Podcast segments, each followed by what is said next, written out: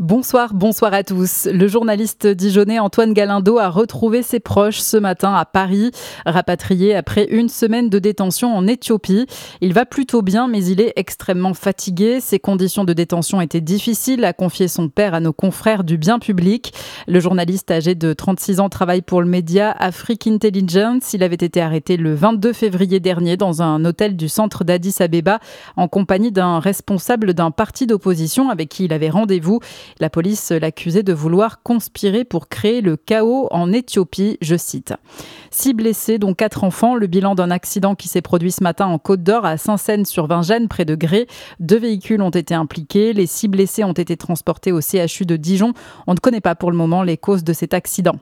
L'équipe de production du prochain film de Franck Dubosc se veut rassurante. La fausse neige utilisée sur le tournage à la cascade de la Billaude près de Champagnol ne va pas dégrader l'eau de la rivière. Ce n'est pas du polystyrène qui est utilisé, mais de la cellulose bio, une sorte de papier biodégradable. Des internautes s'interrogeaient sur le risque de pollution. L'Office français de la biodiversité du département affirme également qu'il n'y a aucun risque environnemental. Dans l'actualité aussi, euh, visite euh, mouvementée pour Christophe Béchu et Marc Fesneau au Salon de l'Agriculture. Le ministre de la Transition écologique et celui de l'Agriculture ont été visés par des G2 et des sifflets. Pendant ce temps, la coordination rurale poursuit ses actions. Après un rassemblement à Paris, place de l'Étoile, ce matin, qui a conduit à 66 interpellations, des dizaines de tracteurs se sont installés devant le château de Versailles cet après-midi. Le syndicat est loin d'avoir dit son dernier mot selon Christian Convert, secrétaire général de la coordination rurale. Ça va arriver le week-end, c'est la fin du salon, mais effectivement, il y a beaucoup d'autres choses à venir. Hein. Euh, on va pas rester perpétuellement dans l'action. Je sais pas si on va peut-être tourner une épreuve de tracteur aux Jeux Olympiques, c'est possible, hein. C'est possible, tout est possible. Mais on n'a encore pas les Jeux Olympiques, avant il y a les élections européennes, il y a encore beaucoup de choses. Et vous voyez bien qu'il n'y a pas le feu euh, sous le couvercle que chez nous, hein. Parce que dans tous les pays c'est comme ça, puis euh, dans d'autres c'est beaucoup plus violent que chez nous.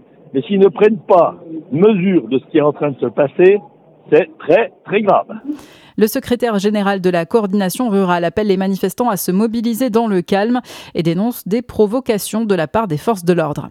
Les funérailles d'Alexei Navalny cet après-midi à Moscou. Malgré la pression du gouvernement russe, des milliers de personnes se sont rendues sur place pour rendre hommage à celui qui était le principal opposant à Vladimir Poutine.